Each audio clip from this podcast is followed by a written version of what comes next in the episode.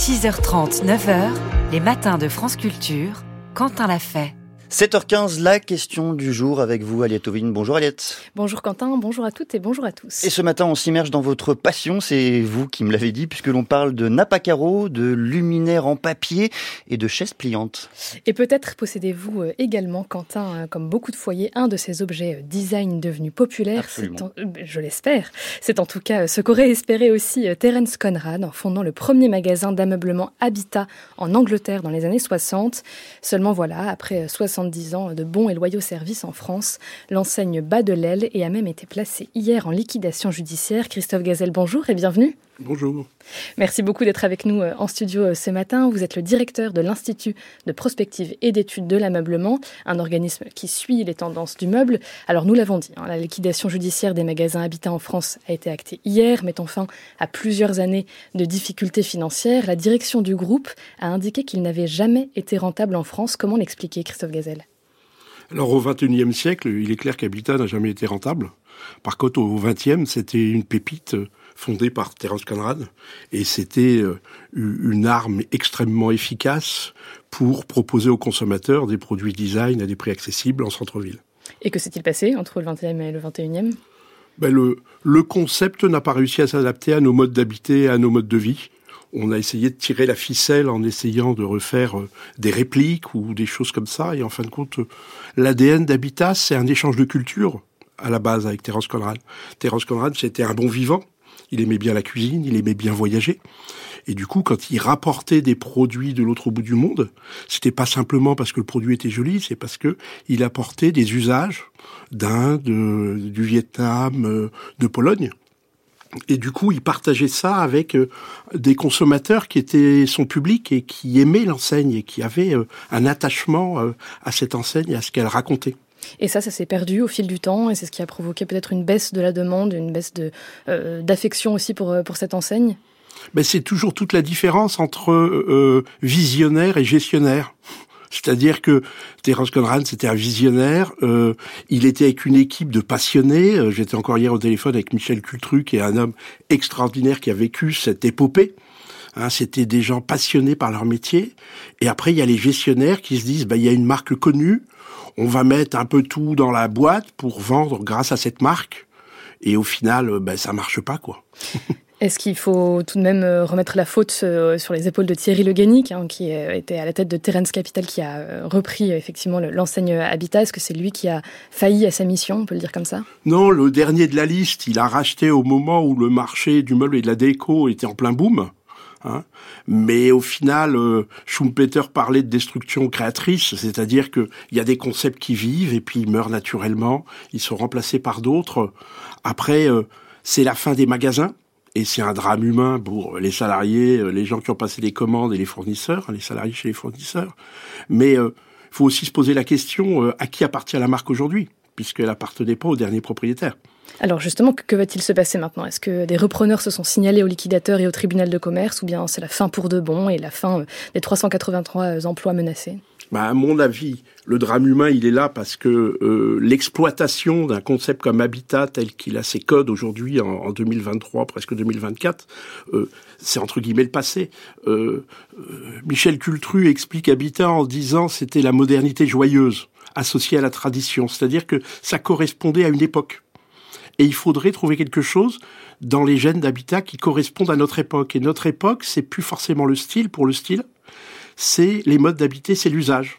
Et Terence Conrad, à cette époque-là, avait quelque chose qui correspondait à nos modes d'habiter. Et là, bah, il faudrait renouveler, mais malheureusement, telle qu'elle est là, il n'y a aucune solution de sortie. La seule chose qui est de la valeur, c'est la marque. Et elle n'est pas dans le portefeuille de l'administrateur. Alors vous parliez justement euh, d'un rapport différent euh, euh, à l'aménagement et à ce que représente l'intérieur des, maisons. Est-ce que de façon plus globale et peut-être aussi plus conjoncturelle liée à l'inflation, c'est tout le secteur de l'ameublement qui est en train de repenser sa stratégie face à l'évolution de la demande, Christophe Gazelle? Oui, le, secteur est en marche et la restructuration du secteur, elle est vraiment très forte. C'est-à-dire que les Français ont été coincés chez eux pendant le Covid. Et quand ils sont sortis, ils sont jetés dans les magasins de meubles et de déco parce qu'ils voulaient changer leur intérieur et ils voulaient un intérieur plus fonctionnel. Et après, de temps en temps, mettre des pièces qui fassent waouh. L'explosion de Celency, euh, cette superbe marque de brocante haut de gamme, mais qui travaille avec les codes de l'omnicanalité, c'est-à-dire de la vente en ligne. Habitat n'a pas pris le virage de l'omnicanalité et de la vente en ligne. On aime bien pouvoir regarder, rêver et acheter en restant dans son canapé aussi. On n'a pas besoin forcément de l'expérience magasin. Par contre, quand on va en magasin, on a besoin d'avoir quelque chose d'autre que des produits alignés.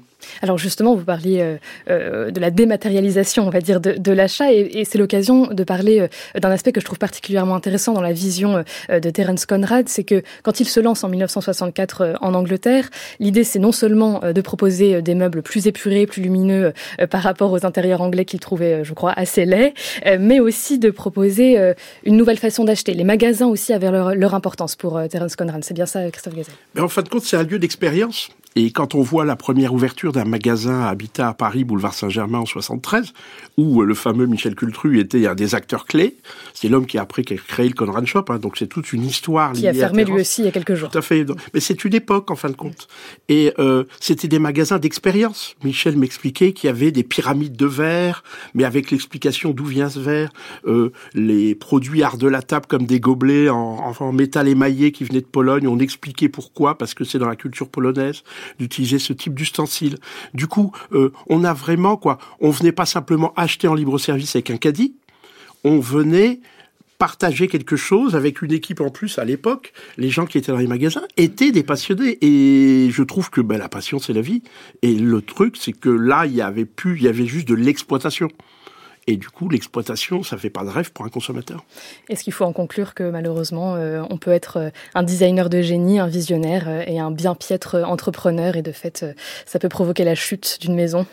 Non, parce que quand il était aux commandes, la bête, elle marchait très très bien. il est parti parce qu'il a voulu vivre d'autres expériences. Il était passionné de cuisine, etc. Et du coup, il a voulu vivre d'autres expériences. C'était réellement un, créateur et un visionnaire. C'est le seul souci dans toutes ces entreprises, dans tous les secteurs d'activité, c'est que euh, les gens qui arrivent derrière ces visionnaires, est-ce qu'ils ont euh, l'ADN et la puissance du visionnaire et souvent bah, il déroule juste la plot en disant bah, le concept fonctionne et je vais l'optimiser. Donc ça dure un temps, ça a super bien fonctionné au 20e, au 21e on a déroulé la plot et puis bah, ça finit par, comme dit Schumpeter, destruction créatrice. On n'apporte plus assez de nouveautés et il y a quelqu'un d'autre qui arrive et qui prend votre place tout doucement. Et justement, parlant de prendre la place, euh, on pourrait se dire que l'héritage de Conrad n'est pas tout à fait mort, puisque on peut trouver, par exemple, dans le géant Ikea, euh, la perpétuation de cet héritage, vu que le meuble en kit, ça vient quand même de, de Conrad. Ikea fait ça et le fait bien et se porte plutôt bien. Est-ce que c'est un message d'espoir pour cette vision-là du design? Alors, ça fait frémir les ex-habitats d'associer Ikea à Habitat parce que c'est deux mondes totalement euh, éloignés. Mais c'est vrai que et au final, Habitat a exploité cette solution de meuble en kit, mais c'est nos amis polonais qui ont créé le meuble en kit pour des questions d'efficacité logistique en Union soviétique pour transporter facilement des meubles à l'autre bout du territoire. Un héritage donc qui n'a pas fini de, de, faire parler de lui. Merci beaucoup Christophe Gazel. Je rappelle que vous êtes le directeur de l'Institut de prospective et d'études de l'ameublement. Merci beaucoup d'avoir été avec nous ce matin.